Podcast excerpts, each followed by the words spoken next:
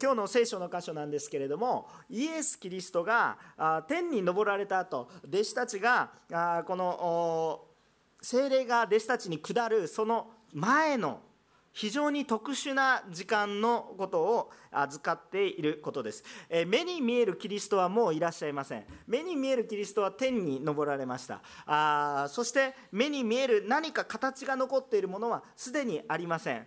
イエス・キリストが十字架にかかった後であったならば遺体があったでしょう。しかし遺体ももうありません。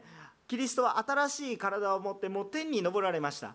あそして、えー、今目の前にあるのは主が残された言葉だけです。そのような中において弟子たちがどのように歩んでいったかという姿を見て今日私たちがどのように歩むべきなのかということについて恵みを受けていきたいと願っています。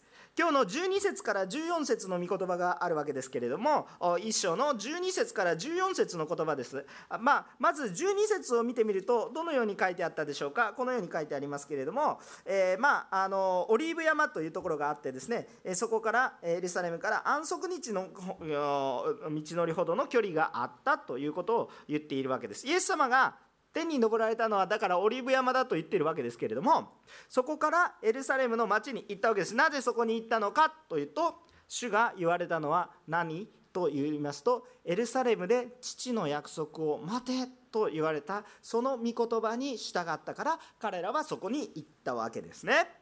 ですからあしかしですね、えー、彼らはそこに集まったわけですけれども、まあ、これから何をしていったらよいのかというのをまだはっきりとは分かっていない。言葉はあるんですけれども、ね、それはまた後ほどゆっくり話していきますけれども。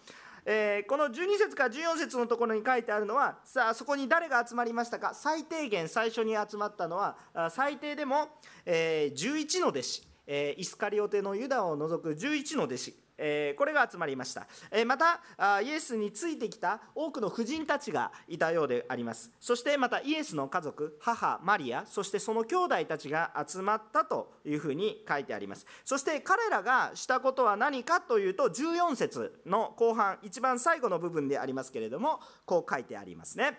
なんと何をしていたんでしょうか彼らは。皆心を合わせ祈りに専念していた。このように書いてあるわけですね。祈りに専念していた、えー、まあ、これはですねあの皆さん2章を読んでしまうと本当に分かりやすいんですけれどももう早くどんどんどんどんメッセージをしたい思いに駆られてしまうんですけれども本当にこの2章に至ると一体何が書いてあるかというと五巡節という日のことを書いてあります。これはペンテコステと言われていて精霊が下る日のことでありますね。精霊が下る。もちろん精霊様はいつでも働いておられるんですけれども明らかに御霊の満たしを受けて主の御言葉の働きが拡大していくその瞬間が起こるんです。イエス様ですら精霊の満たしを受けて働きを始められました洗礼を受けた時にね、えー、御霊のバプテスマという話をね先週もしたと思いますけれどもそれを受けてそして働きを始められました。だから弟子たちも同じように御霊のバプテスマを受けていくわけですけれどもけれどもそれ以前の話です。その前の話。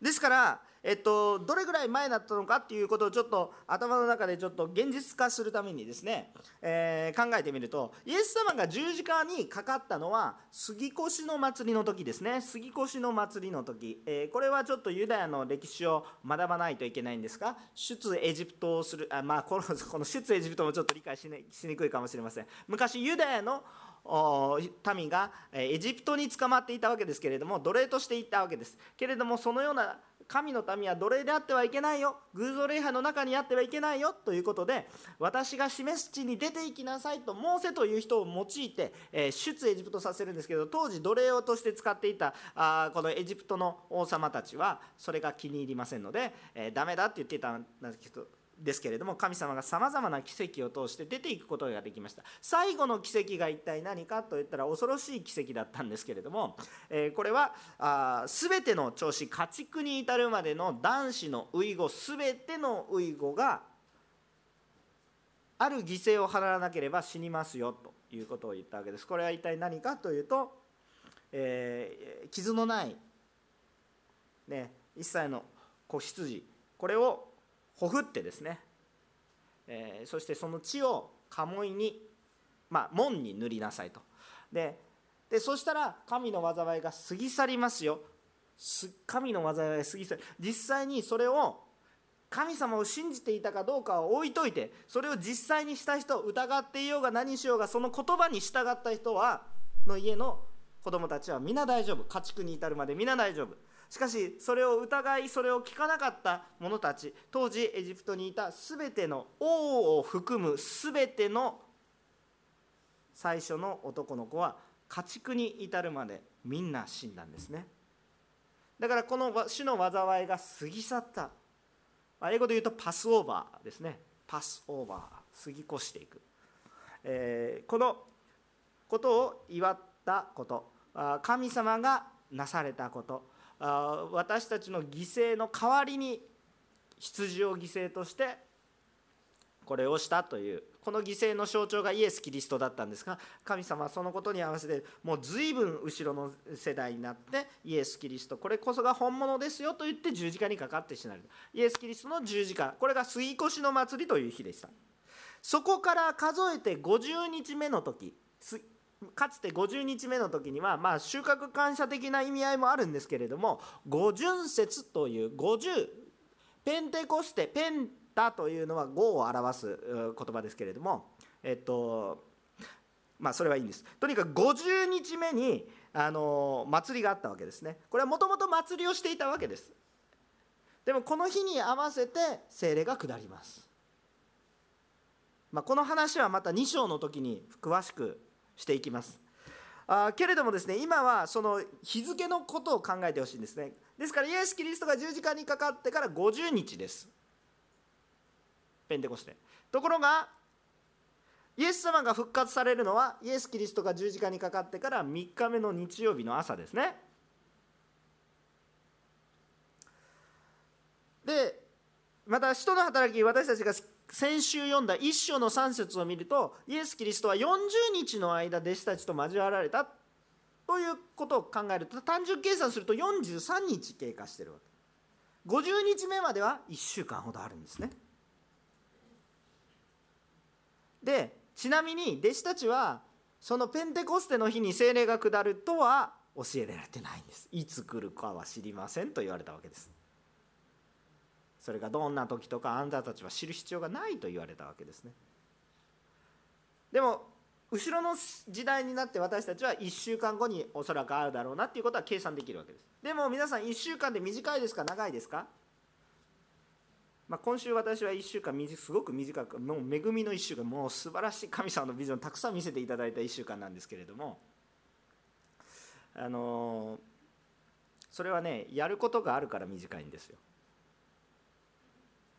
さあ皆さん今日これからですね神様を待ちなさいと言われてはいじゃあ携帯電話すべて没収。仕事も休暇を出しなさい。まあ言わないですよ。そんなこと言わないんですけど変な風に捉えないでくださいね。これは例え話ですからね。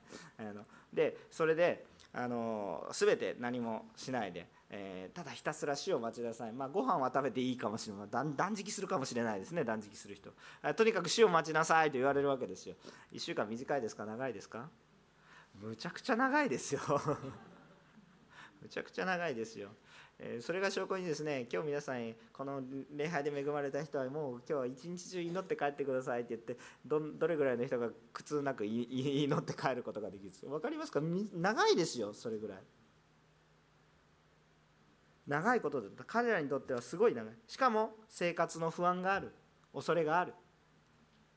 そしてこの先に対する希望もはっきりとは見えない。待てとは言われてやるべきことは与えられたんだけれどもどういうふうにしていったらいいか全くわからないようなそのような状況。しかも今どうなんですか？待ちなさい私は必ず戻ってくるからと言って主は一緒にいるんじゃなくてイエス様は天に昇られていって大丈夫また来るからって言って本当かよとか思いながらね見るわけです。非常に不安な特殊な7日間ということが言えると思います。精霊様が豊かに働いてくれるのはまだ先。待ちなさいと言われていて。あちなみに今は精霊がもう下ってる時代ですよ。あの求めればすぐ下ります。ちょっと状況が違うんですけど待ちなさいと言われでもその時は待ちなさいと言われてる。でも待ちなさいと言われていてで待つわけですけどいつ来るかわからない。そのようなさまざまな不安な状況にある。目に見える方はもういらっしゃいません。待てと言われたけれども御言葉だけを残して目には見えない。ですから弟子たちは具体的にはどうしたらいいかわからない状況にあった。イエス様が明確にエルサレムで父の約束を待ちなさい。だからエルサレムで父の約束を待つ。これは分かっている。だからエルサレムは動けない。でも何をすればいいかは分からない。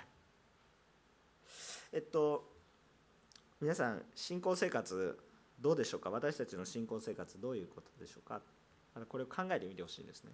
でもねあのイエス様はこの使徒の働きの一章の八節で、え、とにかくエルサレムで父の約束を待てと言われただけではなく、えー、大宣教命令という命令もちゃんと下しているわけですね。それは例えばマタイの福音書の、えーまあ、20、えー9章のあごめんなさい28章19節から20節のあたりを見ると分かることなんですけれども、まあ、出て行ってまあ福音を述べ伝えなさいということですね、えー、バプテスマを授け弟子を作っていきなさいと。で全ての人たちを証人としていきなさいよとそう立て上げていきなさいと。そういうことをですね、えー、宣言しておられます。ですからあこういうことなんですよね、えっと、それを2つをまとめるとまあまあ、他にもいろいろ言葉あるんですけれどもしかし、えー、この2つが一番大きなことですね。ですから要約すると何かっていうと、えー、エルサレムに行って父の約束を待て。でも主の福音を伝えないといけないっていう使命だけはあるんですね。でもどうしたらいいかは分からない。実力もないしまあお金はあったかどうか知らない。多分なかったと思いますけれども、えー彼らは自分の仕事を置いて出てきてますからね。彼らを応援する人はいたかもしれませんが。あどうしたらいいかわからない。私たちの信仰生活皆さんどうでしょうか？あの家族を伝道する時全世界に出て行ってと。使命はある思いは情熱はいっぱいある。でも一体どうしたらいいかわからない。主何をしたらいいですか？わからない。思いはあるけど具体的にどうすることですかわからない。まあ分からないからとにかく何かやってみようとするんでしょうか、えー、それもいいことかもしれません。また状況が違いますから。何でもやったらいいかと思います。けれども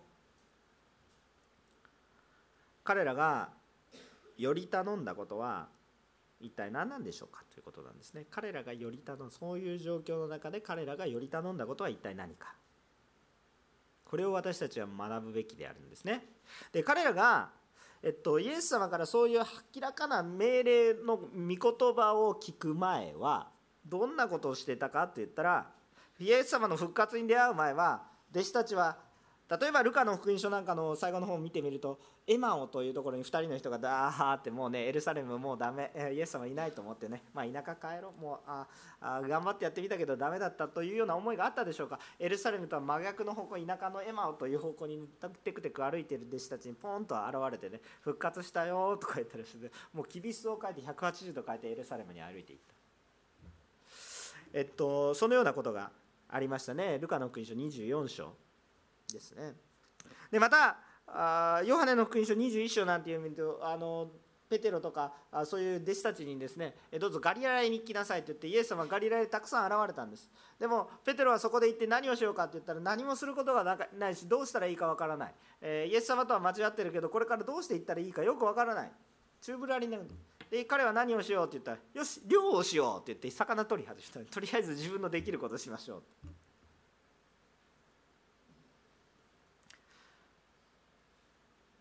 でもね私たちこういう姿をね全然笑うことができません。私はどうだということなんです。主を褒めたたえて主を伝えなければいけないんだけど今私はどういうことしてるのか。なんかこのエマオに行ってた弟子たちのようにまた精霊に満たされる前のペペテロのように、まあ、自分のできることをしましょう。何をしたらいいかわからないんですね。何をしたらいいかわからない。やってることも正しいことしてるのかずれたことしてるのかわからない。そのような状況に陥ってしまいます。しかしですねイエス・キリストが天に昇られる前にやっぱりたくさんの命令を残していくわけです。まあたくさんというか、まあ、クリアな命令ですけれどもとにかく父の約束を待ちなさい。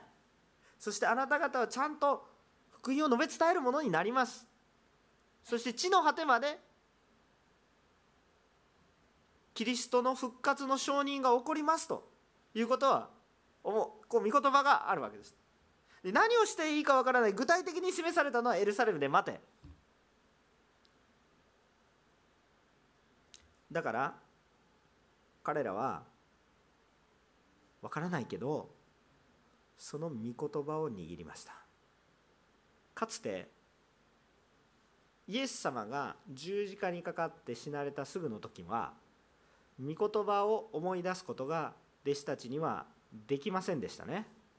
イエスは復活すると言われてたけど誰一人その御言葉を握った人はいない。女性たちが復活のそのお墓に行ったわけですけれどもしかしそれは復活するんだという希望を持って行ったわけではなくて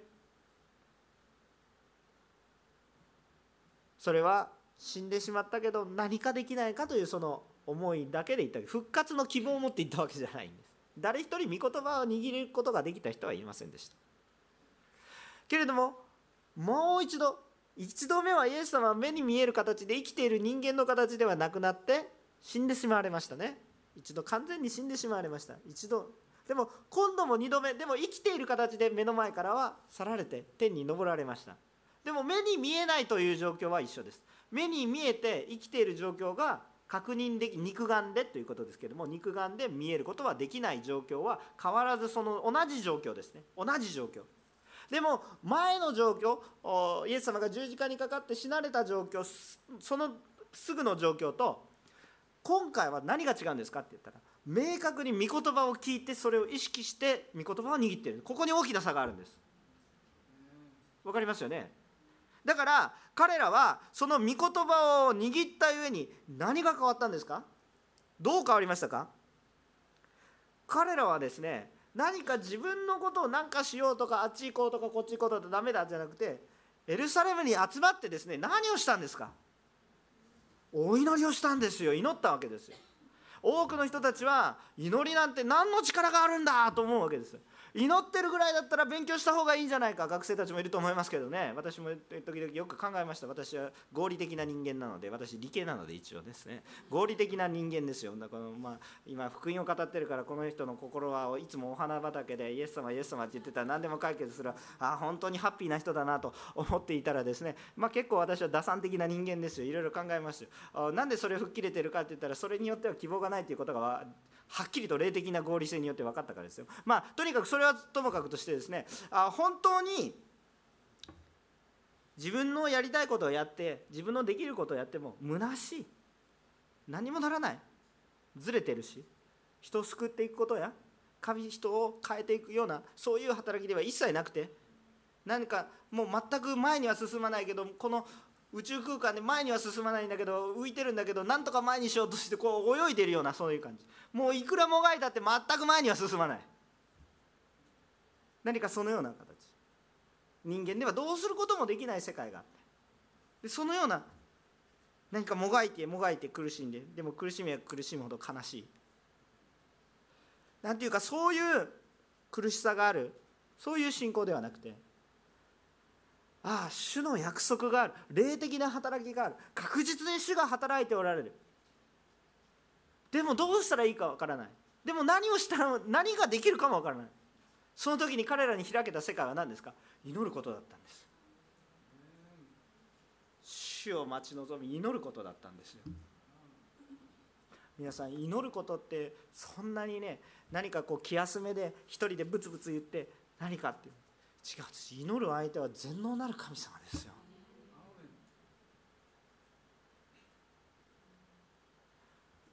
私は私がちょっと勉強してですね、えー、今日の点数100点を取ろうともですね。まあそれだけですね。とか祈るとどういう方なんですか？100点どころの話じゃないですね。命を与えてくださる方と共に生きる意味が分かります。皆さん100点取ったって人生の意味なんて見えないでしょ。優秀な人ほどね難しいですよそれは。器用貧乏になるだけですからね。何を何のために生きてるのか分かんなくなる。もし勉強ができてあの教育が進んでいて何のために生きたらいいのかよく分かるんであるならばどうして先進国では自殺が多いんでしょうか。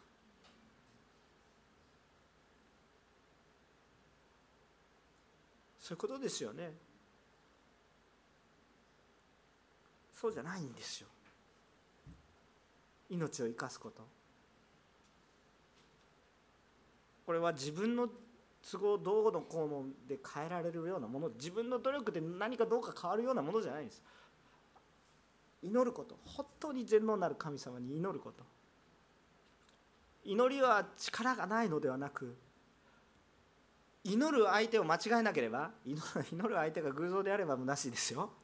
祈る相手が全能なる神様。私のために死なれる方そして私を生かす方に祈っているならばこれこそ命なんです。命のある方に命を無から有を起こされる方罪を許すその方にまさに祈っているわけですからこれは力があるんです。彼らは気づいたんです。どうすればいいのかわからないので祈るしかなかったんですよ。皆さん今自分の信仰生活どんな状況でしょうか？肉的に見れば追い込まれている状況にありませんか？どのようにしたらいいんだ？全くわからない。けれども御言葉は出て行って伝えなさい。どうやって？私は一生懸命伝道したけど一人も救われない。どうした肉的にはどうしたもしそのような状況が続いたとしたとしても家族を伝道したって誰からも聞いてもらえない。もしそういう状況が続いたとしたとしてもあなたはだからこそ祈るべきなんです。自分の力でできなくてもでも主が示されたら自分の力でできる時もあるし。でも祈るんですよ。皆さん祈りを侮らないでください。っていうか祈り以外何するんですか？逆に言うと。何かできるんですか？あなたが。日本を変えることができるんですか？あなたの力で。命を捨てようとしている人を救うことができるんですか？私の力で。できませんよ。一緒に引きずられるぐらいはできますけど。一緒に引きずられてしまうかもしれませんけどそれぐらいはできるかもしれませんがどうやって引き戻すことができるんですか？何ができるんですか？子育て一つ持っても何ができるんですか？親だから何でもできる。できるわけないでしょ。親が何でもやってたら子供は逆に育たないんですどうしたらいい？もう八方塞がりどうしたらいいんですか主よ。だから祈るんですよ。主は働いてくださいます。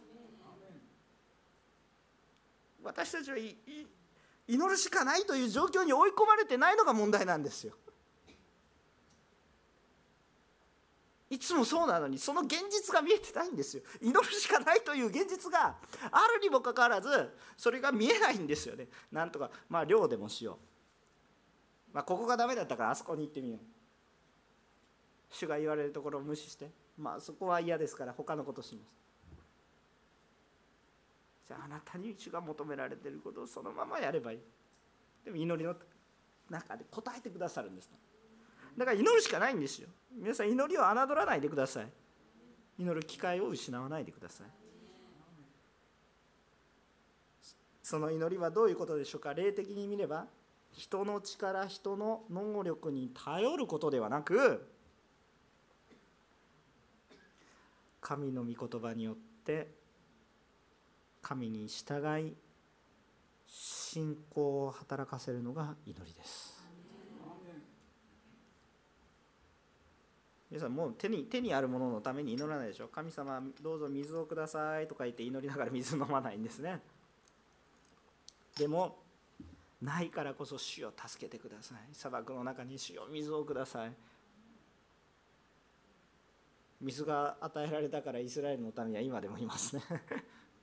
あんだけ多くの人が砂漠に行ったらですね水がないところに行くわけですから砂漠アラノっていうのは水がないからアラノなんですよね。暑いからアラノじゃないですよ。水がないからアラノになるんですよ。砂漠って寒いですしね意外とね。あのアラノにもう最低200万人ぐらいの人がアラノに行くんでしょ 食料持ってろくに持たずそれはそれは全滅でしょ。主を飲み水がありません。ボーン水出た。そんなわけのわからないことをされるのが主ですよ。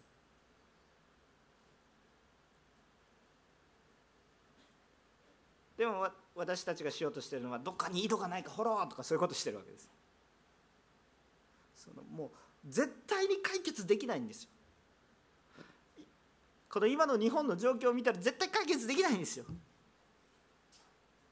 日本の中においてクリスチャンはマイノリティ中のマイノリティですよ。そんなマイノリティが普通数の論理で合理的に考えたらどうして世の中に良い影響を与えていくことができるでしょうか。自然消滅するようなものです。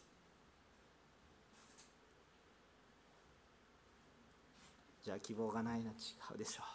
誰に希望があるんですか？どこに希望があるんですか皆さん？これだけ言ったから分かるでしょ？どこに希望があるんですか？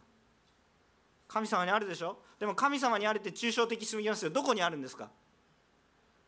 どこにあるんですか？あなたの希望は。何にあるの？一体何にあるの？それがはっきりしてますか？神様にあるそうです。具体的にはじゃあそうなんだ。御言葉でしょ。うじゃあその御言葉は何ですか？握っていますか皆さん？そして祈っていますか？皆さん今使徒の働きを学んでいます。使徒の働き一章の8節では何とか地の果てにまで私の証人となりますと？主が言っておられるでしょ。ここどこですか？日本。地の果て。ここから東の国ってあんまないですね、まあ、あるかもしれませんけど。今島国いっぱいありますけど。大きな国ありません。東の最果てのような。もうなんか宣教師がいっぱい来るんだけれども。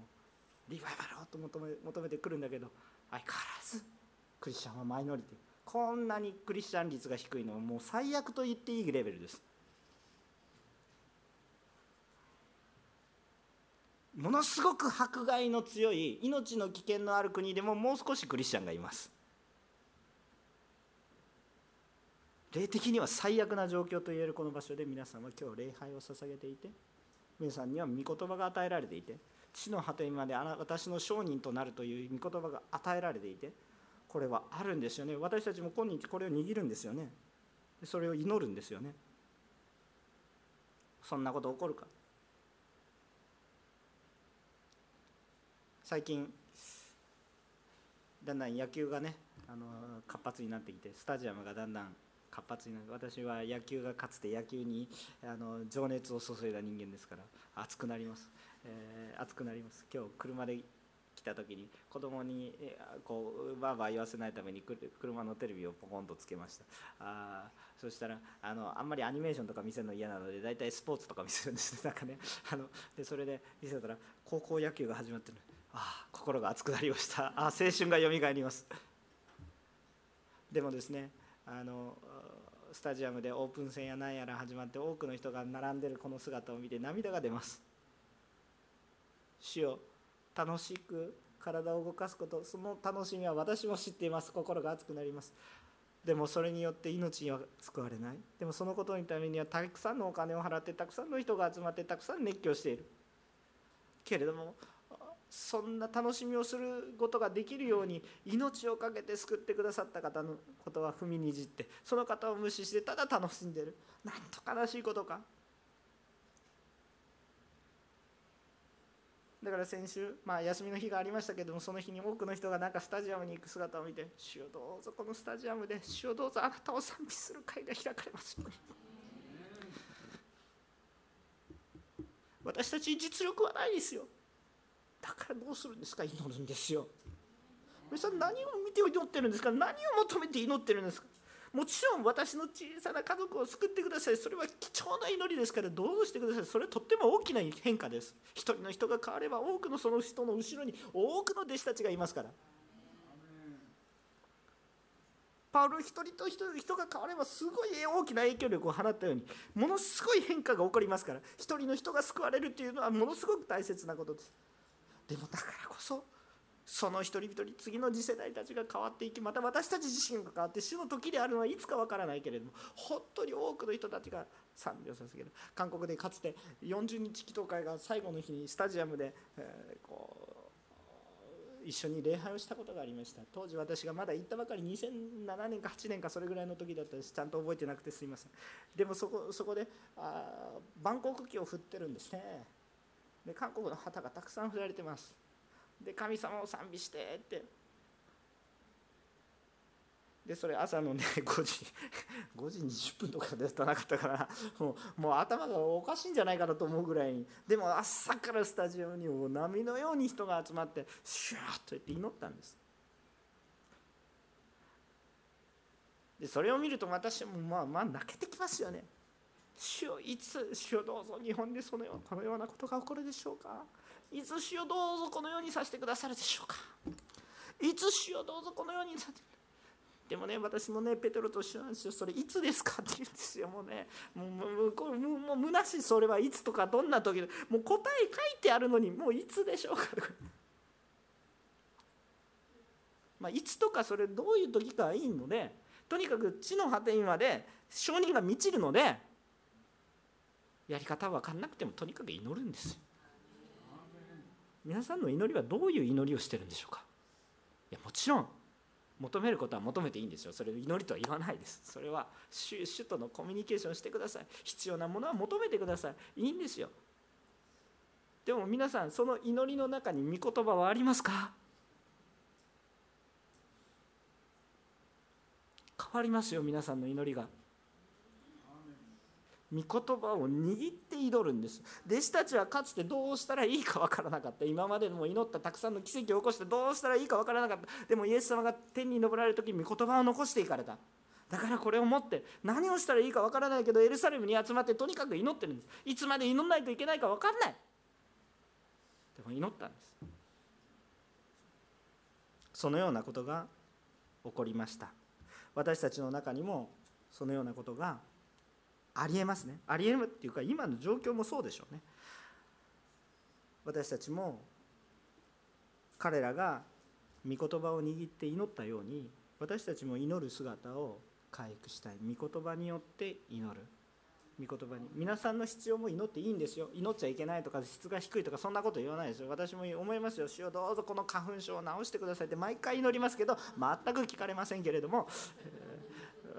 でも花粉症があっても福音は伝えられますね。もうそこでもうあの関係ないんですよ。もうだから花粉症の人のところに行くんでしょうね多分。よくわからないんですけれどもあの本当にそれはね痛みがわかるのでそれはそういうことじゃないかなと思います。癒されたら癒される恵みも分かち合えるんでしょう。どっちでもいいです。とにかく死をあなたが示してくださいと祈るわけですよ。15節から26節ですね。15節から26節はマッテヤという人が選ばれていきます。マッテヤという人が選ばれるわけですね。これはなぜなぜこういう人をもう一度代表として選んでいくかというとイエスを裏切り死んだユダの代わりにマッテヤという弟子が使徒として選びましょうという話になったんですね。今日難しい言葉がありますね。教会に親しんでない人は何何もよくわからない話ばっかりしてるなと思いますけれども。まあこの使徒の話はちょっとゆっくりしていきますのでちょっとどうぞですねわからない単語が出てきてもですね我慢して聞いていってくださったら嬉しいと思っているんですがえっとペテロはまだ復活されたイエスに出会ったばかりの時はまだですねあのはっきりと精霊によって触れられているわけじゃないですからはっきりとした力があるわけではないんですね。霊的なそのビジョンが見えてるわけではないんですね。手探りなわけです。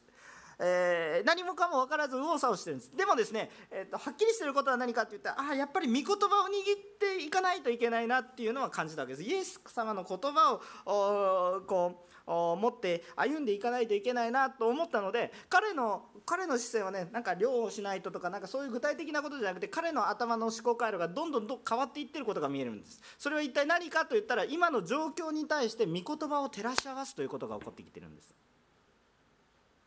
ちょっとね、まあ、全体この15節から26節までのちょっと長い間の話をトータルして話してるわけですけれども今まではペテロはどうしたらいいか分からなくて、まあ、できることをしましょうみたいな感じだったんですけど今は祈っていてでしかもあ御言葉に従って歩むことを考えたので今の自分たちの置かれている状況を御言葉を照らして考えてみようとそのような考えに変えられてるんですね。これだけでも大きな違いですよね。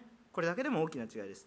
でで彼は詩篇の御言葉を引っ張り出してくるわけです。詩篇の69編の25節。それから詩篇の109編の8節。詩篇の69編の25節や詩篇の109編の8節を用いてどう書いてあるんですか、えー、ユダによって失われたそのところね。実は詩篇にはこう書いてあるのですと20節に書いてあって、えー、彼の住まいは荒れ果てよ。そこには住む者がいなくなれ、えー、またその職は他の人に取らせよと書いてある。あだから必ずやっぱりその代わりを置かなければいけないんだというこの御言葉ベースの行動があよくは分からないけどやらないといけないことがあるなということに御言葉を通して気づいてきたわけですね。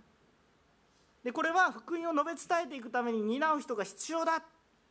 だからこれやってることは全然御言葉ベースで動いていますから全然間違っていないことだと思います。そういうことが示されていったわけですね。気づいていった。でそれで選んだわけですよ。でどういうふうに選んでいったかというようなことは、えー、またちょっと別のポイントがあるので後で話すんですけれどもここで私たちはどうしてもちょっと気になるんですがユダああ、まあ、まず使徒の話からしましょう使徒というのは一体どういう人たちかっていうとですねなんかねもうわけのわからないアニメーションがいっぱい出てきてモンスターのことじゃないですかとかでいろいろなことを考える人がいますけどあんなものは本当にもうね、えー、もうデタラメもデタラメですからねもうあのあれは単なるフィクションですからねもうあのなんか物語ですからあの聖書がそう書いてあるわけで全然ないですからねもう本当勘違いしないでほしいんですけれども。えっと、使徒というのは一体どういう人たちのことかって言ったらイエス・キリストとイエス・キリストが交渉外を始められた時つまりバプテスマのヨハネから洗礼を受けて福音を述べ伝えて十字架にかかって死なれて、えそして、え復活されて天に交わって天に昇られるもことをはっきりと目撃しそしてイエス様から直接いろいろな教えや話を聞いて交わったそのイエスの生き証人たちのことを使徒というんです。そして特別に12人選ばれた人たちのことをイエスがあなたは弟子としますと特別に選んだ人。自分でついていった人じゃなくて特別にイエスから指名を受けた者たちが12人の使徒と言われたわけです。そのうち1人の人たちがユダですつまり何かって言ったらキリストの証人が使徒だキリストの目撃者生き証人たちが使徒たちだったわけです。しかもキリストから指名を受けた。わけですね。これが条件なわけです。使徒。ところがそのうちのユダのことを考えるんですね。でユダは裏切ったわけです簡単に。イエス様の十字架にかかる時のトリガーを引いた人です。人々を手引きした人ですね。あここにイエスいるからどうぞ来てくださいって。手引きをした人です。えっとこのことを理解するためにこれはしっかりと私たちは理解する必要があると思うんですけれどもペテロがどういうふうにユダのことを当時もうユダが死んでからもう間もなくの話です。もうそんなに遠い時間の話ではない。ちょっと1ヶ月前とかそういうぐらいの話ですね、えー、それぐらいの時期にペテロは何と言っていたかというとここに書かれてあるように16節17節。兄弟たちイエスを捕らえた者どもを手引きしたユダについて精霊がダビデの口を通して予言された聖書の言葉が成就しなければならなかったのです。とこう書いてある、まあ、聖書に注目しているわけで主の御言葉に注目することができる。で17節はど何を書いてあるかというとユダは私たちの仲間として数えられておりえこの務めを受けていました。と書いてあるわけです。つまりどういうことかっていうとペテロはちゃんと使徒としての役割はちゃんと担っていたはずなんですよということなんですね。でイエス様はこういうことです。初めからつまずくつまずかせるために必要悪としてユダを選んだわけではないということなんです。これは知っておいてください。ちゃんと本気でいいですか？本気で使徒の務めを任せたとペテロはそう判断しています。で私もその判断に従います。つまりどういうことかって言ったらイエス様は本物をちゃんと与えた。どっちみち裏切るからこいつに偽物与えとけばいいや。そうじゃなくて本物をちゃんと与えられた。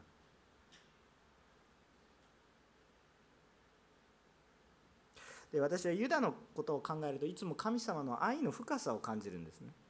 神様の理不尽じゃなくて神の愛の深さを本当に感じます。でペテロはこの時どうしてそういう判断ができたかというとペテロはペテロのみならずここにいる多くの弟子たちは同じ気持ちだったと思いますが私もユダと変わらないという意識があった。私もユダと変わらないという意識があった。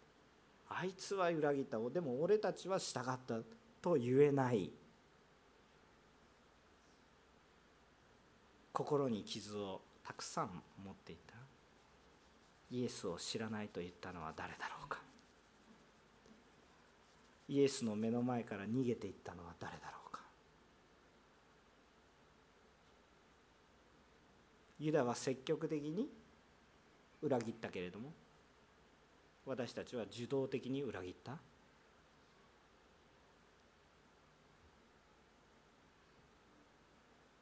でもイエス様はこんな弱いそういう弱い者たちのために裏切ると分かっていても最も良いものを与えていくんです。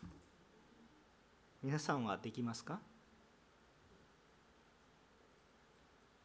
自分を将来殺すようなものに対してそれが分かっているのにもかかわらず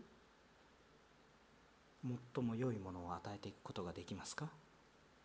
普通しないでしょ。そういう人はさっさと排除しましょうと思うでしょ。そういう人は社会からいなくなればいいと思思ってしまう心理がどうしても人の社会の中には愛というものが抜けてくるとそういうことが起こってくるでしょ。歴史が証明してるじゃないですか。排除しようとするでしょ。う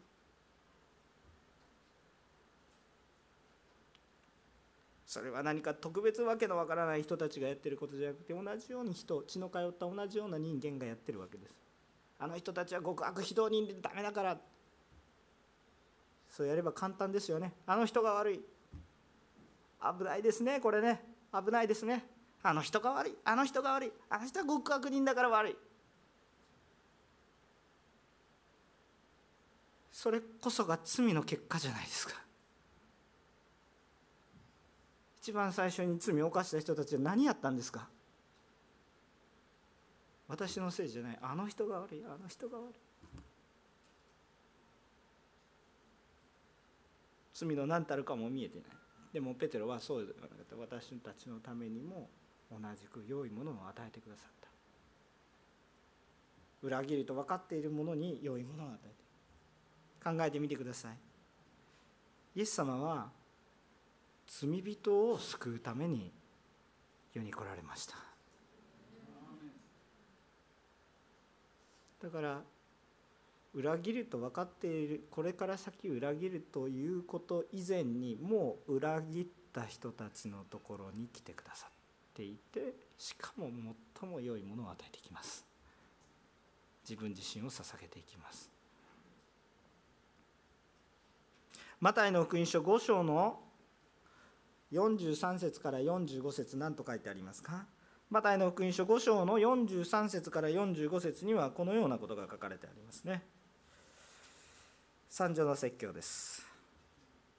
今水曜日で一生懸命語っている場所ですけれどもこのように書いてあります。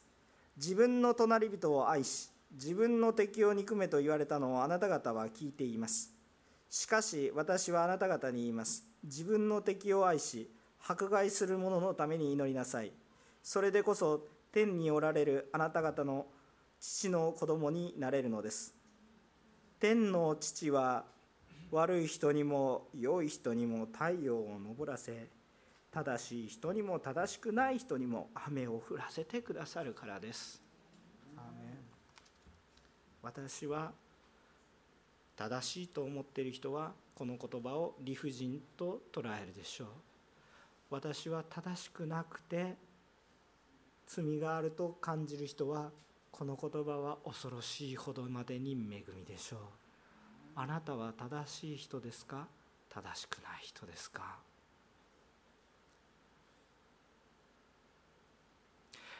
神の愛を求めていくと私たちの社会でいろんな問題が起こっていることが一発で解決していくようなことがたくさんありますよね。人を排除していくんじゃないんですよ。できないから排除するんじゃないんですよ。できないから命を懸けていくんですよ。日本がダメだから離れるんじゃないんですよ。日本がダメだから仕えていくんですよ。私はある教会の牧師がね言ったことが心から離れません。その牧師は誰も行きたがらないような小さな教会をしています。20人30人とかそんな教会ではありません。もう2人とか3人とかしかも高齢者しかいない。でもそんなところに喜んで使いますと言って使えている牧師がいます。主を守ってくださいと祈りますけれども。その牧師がいつも言うことはもし私に子供が弱いならばいい加減な先生には渡さない。ちゃんとした技術のある先生に渡す。だから弱い教会にも用いられるならばあ神様が私を慰めてくださっているな。神様が私を用いてくださっているな。素晴らしい信徒がいるところはどれだったでもできるでしょう。しかし本当にもう誰も行くところがないところに私を送ってくださってありがとうございますとか言われた時に牧会に悩んでいた時の私の悩みは吹き飛びました。皆さん何を見て何を見ていますか？神が私は正しいと思って理不尽を持って私はやっている私は頑張ってる。そうやって信仰生活を自分の生きるための信仰生活をして主が示されるとか神様が何を思っておられるのか神様の愛を知らないで何どの口が何を言っているのか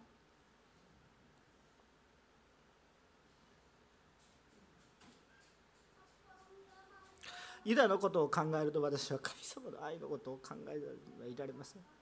滅びると分かっていてもでもそれでもその人のために死ぬんですよ。それを受け取るか受け取らないかは最後まで個人の問題。もう滅びると分かっているような人に対しても完全な救いを用意します。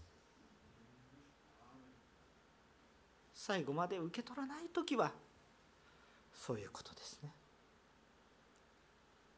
今日口で読むのもはばかれるような亡くなり方をしてしまった悲しいユダ。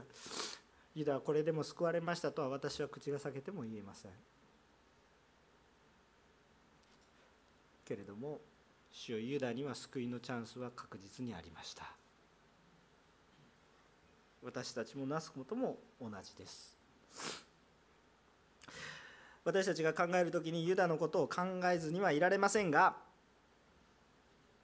もう一つ聖書の箇所を読みましょう。第一テモテの一章の5節。第一テモテの一章の5節。読みたいと思います。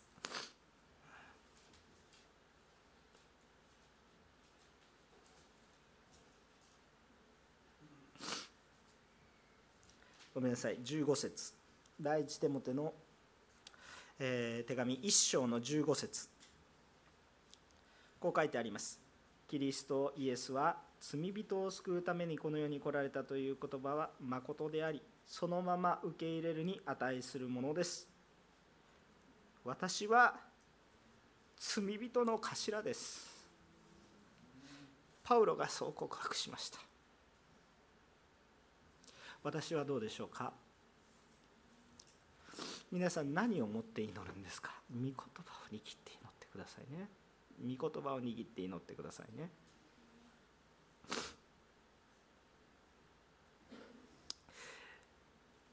ユダの話からまた私たちがこの12人のうちの1人こうマッテヤという人が選ばれていたこのことをもう一度見ていきたいと思いますがこのマッテヤはその条件先ほど言った使徒の条件に合ってるわけですね。何人かいたようです。おそらく70人ぐらいその中にはいたんじゃないかと言われています。当然120人ほどの人が集まっていましたが女性もいたと思います、えー、イエスに従った人たちはルカの勲書とか見ると70人程度がイエスに従っていることが分かりますので、えー、十二使徒以外に、えー、70人程度いたでしょう。しかしそのままでずっとこうついてきたのがこの、えー、マッテアとそしてもう一人ヨセフという人ですね。つまりこの2人は相当に良かったでしょうね。相当に評判の良かった人だと思います。そう70人の中でも振り落とされることなく残った2人だと思います。そして単になんかよくわからないでついてきたっていうよりもやっぱりその中で選ばれるほど人ですからやっぱり人格的にも整った人ではなかったでしょうか。だから2人で後でくじを引かれた後もヨセフはブーブーブーブー言った記憶記事は一切ありませんね。なんで私が選ばれなかったんじゃ。そういうそんなこと言わませんですね。もう整えられた人が選ばれなかったらそれはそれこれはこれ。だって主の働きですからね。主が主がお望みであればできることですから。主が置かれる場所に行けばいい。同じところに行かなくていいわけです。これはこれ。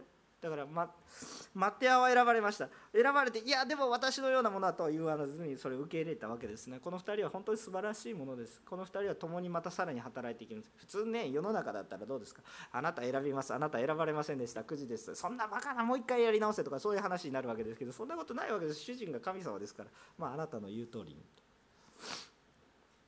祈ってるからこそできることかなと思います。祈っていなかったら絶対に理不尽な感じを思うわけですね。そう祈っていなかったら自分が正しいと思うから理不尽になるんです。いやそうですか？と。そうですか？あなたはそんなに正しいんですか？祈っていると謙遜にさせられますね。何にも自分ではできないということが分かりますね。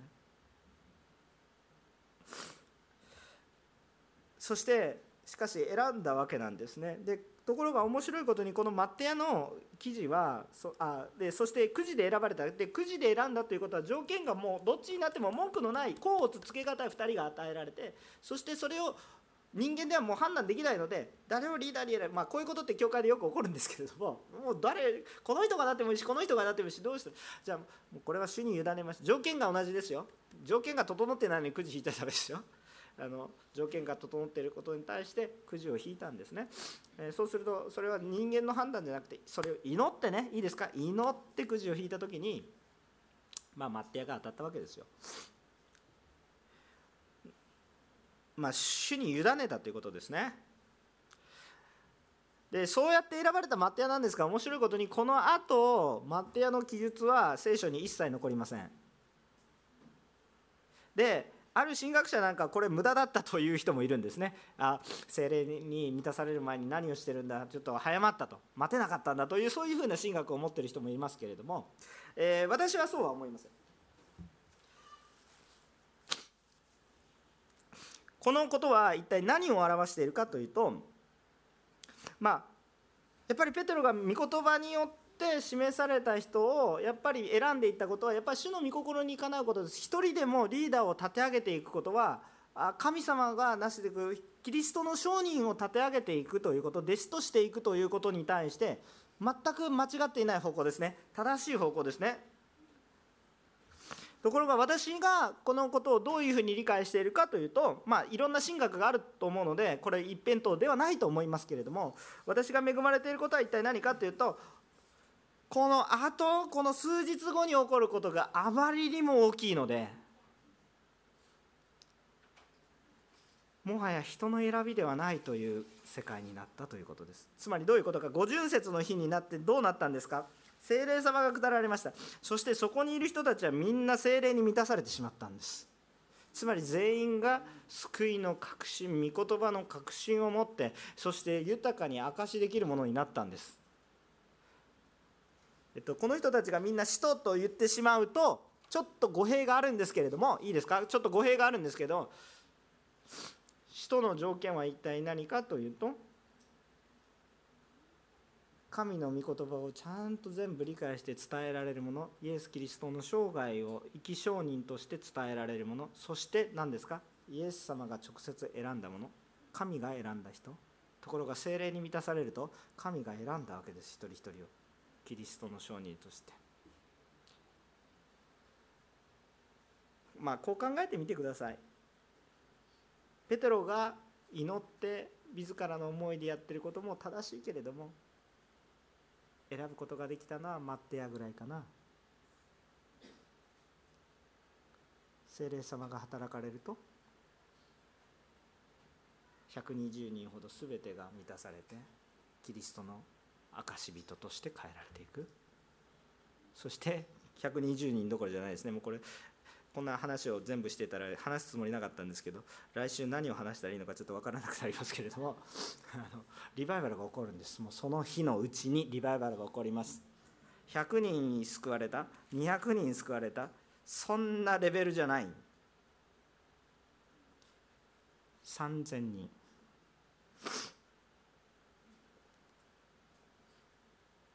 考えられますか？その日に3000人が弟子に加わった。120人が語ったら3000人が救われました。さっきスタジアム夢じゃないですよね。3000人ですよ。ペテロ一人が御霊に満たされて明かして他の者たちも明かした時にその日のうちに3000人ですよ。この街道がどうのこうの言ってる場合じゃないんですよ。さっさと出て逆に出ていけって言われますよ。3000人ここに集まったらとんでもないことになります。阿鼻教官ですよ。でもあ。10回礼拝したってダメです。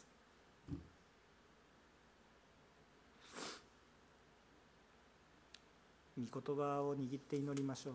あの日本の教会できないと私は思いません。かつて甲子園だって豊かに満ち溢れましたしラブソナタでも埼玉アリーナも満ち溢れましたし東京フォーラムも満ち溢れましたしいろんなリバイバルの働き他にもあるでしょう。日本武道館も溢れましたでしょ本当は求めてる魂いらっしゃるんですよね。御言葉を握って祈りたいと願います。主に期待します。精霊に期待します。だからそれを担う皆さんは神の宝です。皆さんにそれが委ねられていますが皆さんが素晴らしいと言ってるわけではなくていや素晴らしいんですけど神が選ばれるので最も小さき者が選ばれたんだという感謝と恵みを持って主の御前に御言葉を握って御言葉を握って祈るしかないんだという状況を知ってそして神様についていきましょう。びっくりすることが起こります。お祈りをしたいと思います。